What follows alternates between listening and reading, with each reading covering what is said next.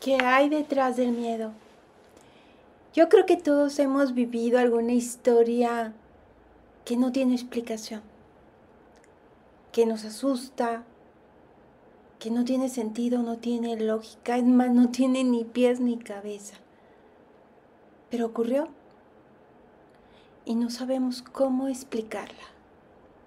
No sabemos cómo compartirla y preferimos sepultarla en nuestra mente, más allá de lo conocido, y esperamos con todas nuestras fuerzas jamás volverla a recordar. Esta, esta es una de esas historias. Me invitaron a un curso. Era un curso de crecimiento personal. Sería en un hotel, en medio de una gran selva. Un hotel ecológico en donde estaríamos tres días y dos noches trabajando cuestiones de amor propio. Se formó un grupo de 12 personas. Yo era una de ellas. La verdad es que no me gusta hablar con nadie. Así que fui, pero me mantuve aislada. Participaba en todas las actividades, pero con mis reservas.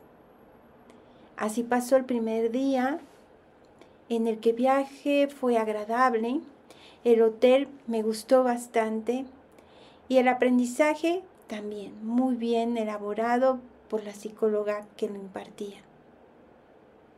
Llegó la noche y ahí fue donde ocurrió. No sé si tú me creas o si te parezca fantasía, pero te juro que es verdad. Dormí tranquila, no tuve pesadillas, todo fue normal. Al despertar, como el curso iniciaba a las 8 de la mañana, pedí que la alarma sonara a las 5 de la mañana.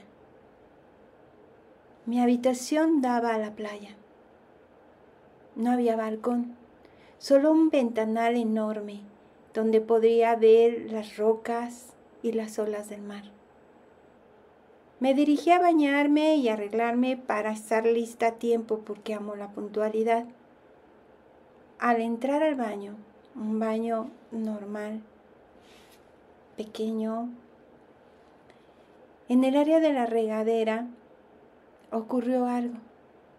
De pronto no pude dar un paso, me quedé en la puerta de la entrada del baño, mirando hacia la regadera, paralizada. Mis piernas no podían moverse. Mi respiración era agitada. Y ahí en la regadera apareció una escena. Era una mujer. Estaba pariendo. Gritaba de dolor. No era esta época. Estamos hablando de muchos años atrás, como por 1700. No sé en qué lugar, pero se veía una casa muy sencilla. Había una mujer que me imagino que era una partera, era una mujer anciana. Al final de la cama había dos hombres con sombrero y ropa muy antigua. Y al lado de ellos una niña como de siete años. Todos estaban esperando el nacimiento del bebé que venía. La partera lo sacó y era una niña. La levantó y ésta colgaba de una manera como como si fuera un trapo viejo. Exclamó, está muerta y la madre comenzó a gritar y a llorar. Los hombres del extremo de la cama, que seguramente uno de ellos era el padre, empezaron a gritar y empezó a haber un disturbio. Nadie me veía, es como si yo estuviera sin moverme en medio de esa escena de una manera inexplicable y paralizada. La pequeña de siete años se acercó a la bebé, a su hermanita, supongo, la tomó entre sus brazos y acercó su boca a su boca y de ella salió una especie de luz blanca y la bebé empezó a llorar. Le dio vida. Eso provocó más gritos de las personas. La partera la miró con horror y dijo, está viva. Esta niña es una bruja. Todos voltearon a ver a la niña con mucho coraje, excepto la madre. Parecía que ella ya sabía lo que había pasado. El padre, gritando, empezó a golpear a la niña y el más viejo de los hombres que estaba ahí, con su bastón, con su bastón atravesó el ojo de la niña. Su rostro estaba lleno de sangre. Salieron de la habitación y entonces pude ver una especie de campo en el que prendieron una fogata y quemaron a esa pequeña. Todos gritaban que era una bruja.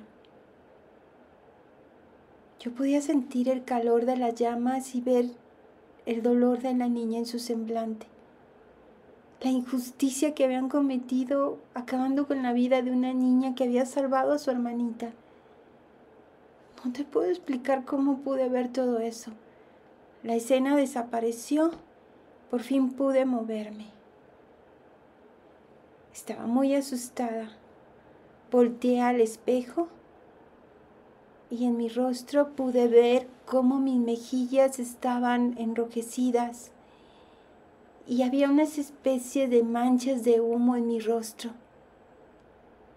Se notaba que había estado cerca de la fogata que acababa de ver en esa imagen inexplicable.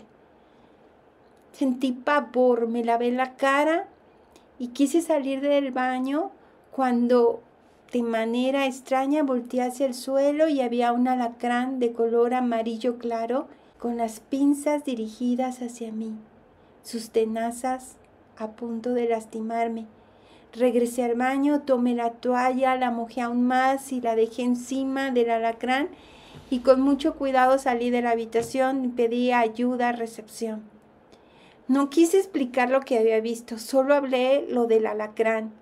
Fueron, me dijeron que pues, no era común, que siempre se fumigaba y se cuidaba todo, pero sin embargo al levantar la toalla, ahí estaba y era muy, muy grande.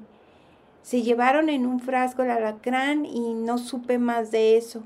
A las ocho entré al curso, no hablé del tema. La verdad es que me cuesta compartirlo porque no quiero ni quería que pensaran que pues que estaba loca. La verdad eso. Sin embargo, transcurrió el día y mi mente estaba en otro lado. Por la noche me tocó estar cerca de una compañera que nunca había hablado con ella y en ese curso la conocí. Ella fue muy amable y me dijo, ¿puedo contarte algo? Estoy muy angustiada. Y tratando que pasara el rato, le dije, sí, cuéntame. Es que tuve un sueño muy extraño anoche. Soñé algo muy raro y me levanté y lo escribí. ¿Quieres que te lo lea? Sacó su libreta y sin esperar más empezó a leérmelo. La historia hablaba de una niña, la niña de ojo de luna. Precisamente describía como una niña estaba triste porque solo tenía un ojo. Cuando ella contó su historia yo no pude evitar llorar y temblar del susto. Me costó, pero terminé contándole lo que había vivido y ella impactada me dijo, es que embonan las cosas completamente. Terminando el curso, ninguna de las dos hablamos del mismo tema jamás. No la he vuelto a ver, ni ella me buscó. Pero siempre me quedé con la inquietud de qué me ocurrió. Sentí un pavor tremendo una experiencia que no puedo explicar. Mucho miedo, muchas preguntas. Vi esta sección y quise mandar mi historia. ojalá puedan ayudarme. Tiana nos manda esta historia. Le llamaremos Tiana.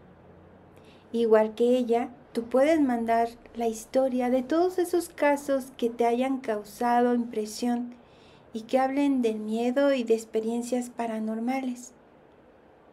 En este espacio los leeré en primera persona y juntos analizaremos qué pudo haber pasado. Hay muchas cosas que no tienen explicación. ¿Qué ocurrió? ¿Te parece que Diana tuvo una pesadilla despierta? ¿Te parece que viajó a otra dimensión, que se abrió una puerta? ¿Que fue un aviso? ¿Que fue un mensaje? ¿Que la niña tal vez dejó esa energía en ese lugar? Y esas dos personas desconocidas, pero que sabían que iban a contactar, pudieron compartir esa experiencia por alguna razón o motivo. El miedo nos paraliza y muchas veces preferimos no investigar qué fue verdad o si fue producto de nuestra imaginación. Diana quiere saber tu opinión. Recuerda que la única regla es que tu opinión sea con respeto y sin juzgar. Si quieres creer o no, no hay problema. Pero si vas a compartir, que siempre sea desde el respeto y con mucho amor. Este es un espacio seguro. Si quieres mandar tu historia, te dejo en la caja de comentarios el correo a donde puedes mandarla y tú puedes poner el nombre que quieres que lea o si quieres que sea el tuyo por tu confianza. Muchas gracias. Y si quieres que esta sección detrás del miedo continúe, por favor, deja en la caja de comentarios detrás del miedo, como señal de que quieres que esto siga adelante.